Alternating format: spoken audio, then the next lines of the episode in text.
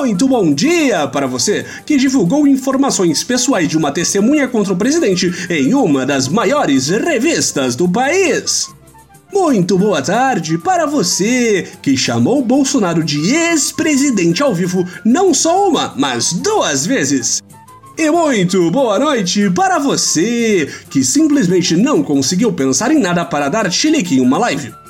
Este é o Boletim do Globalismo Brasileiro, seu relatório semanal sobre a luta do nosso capitão contra as forças comunistas do Cefalópodes e da Liberdade. Toda semana a gente vai trazer para você aquilo que nem o seu grupo de Zap Zap mostra. Então, não saia daí!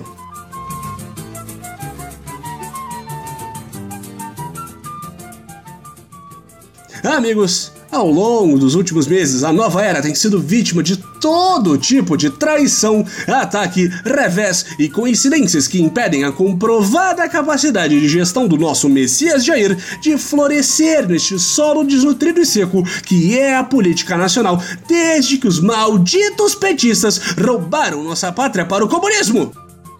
E qual foi a nossa surpresa ao saber que esta semana, depois de quase 600 dias que mais pareceram anos, o terrorista e líder socialista Lula está de volta às ruas? Muito cuidado, amigos! Você pode estar se perguntando, entre lágrimas e desespero, como algo assim pode ter acontecido debaixo de nossos narizes patrióticos e dos olhos sempre vigilantes do nosso amado capitão ouvinte e ouvinte. Nós explicamos. Ouvinte e ouvinte, produção. Isso é coisa de petista, hein? No último dia 7, os ministros do STF se reuniram para deliberar sobre a prisão em segunda instância, que encarcerou o ex-ditador comunista brasileiro Lula, antes mesmo de todos os recursos jurídicos fossem esgotados em seu processo. Após debates e votos que duraram mais do que aqueles filmes de heróis que os jovens gostam, a medida foi revogada. Na prática, isso significa que toda sorte de criminoso, vilão e psicopata poderá finalmente rever algumas figuras que foram presas antes do tempo, como alguns políticos e literalmente toda pessoa negra presa injustamente por um sistema racista, como foi o caso do DJ Renan da Penha e de Rafael Braga, presos no estado pós-apocalíptico da Guanabara.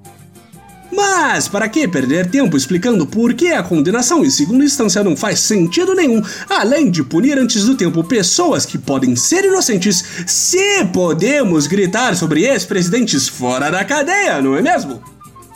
Com a decisão do STF, era uma questão de tempo até o ex-presidente e está preso babaca fosse solto. Em menos de 24 horas, Lula estava nos braços do povo, falando sobre conceitos comunistas como provar que o país pode ser melhor e disse que agora que está livre, pode percorrer a nação e espalhar sua mensagem de união. Como assim? Assim não dá, produção.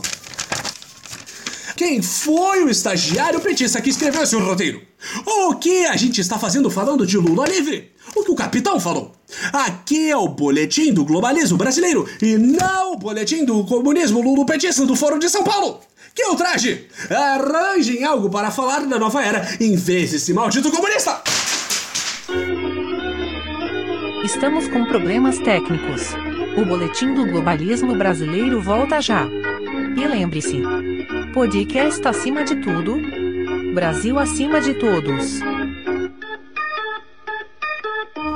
Agora sim, produção! Bem melhor! Depois dessa verdadeira festa comunista, temos de nos perguntar o que realmente importa.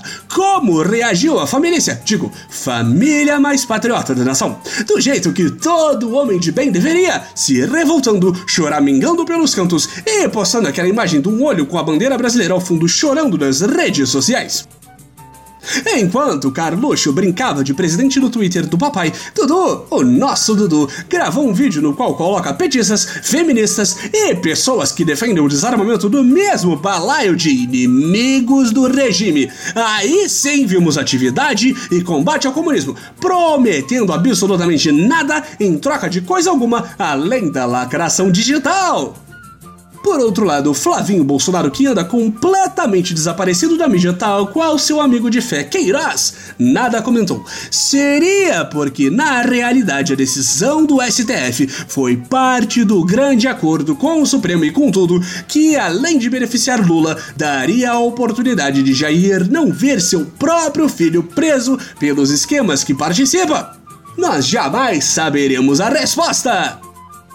Já o nosso amado e idolatrado Salve Salve Messias, Capitão Jair, nosso sol, nosso líder maior da nova era, fez um discurso no último sábado no qual desviou completamente do assunto e resolveu bajular o ministro Moro, insinuando de que se ele não tivesse prendido Lula, Bolsonaro não estaria na presidência. Que? Assim não dá, minha gente. O Lula conseguiu escapar e você não faz nada, capitão. Nem uma indireta, nem uma revoltinha. Que que tá acontecendo, seu Jair? Tem que dobrar a maluquice, Messias. Não pode um negócio desses. Tem que ver isso daí.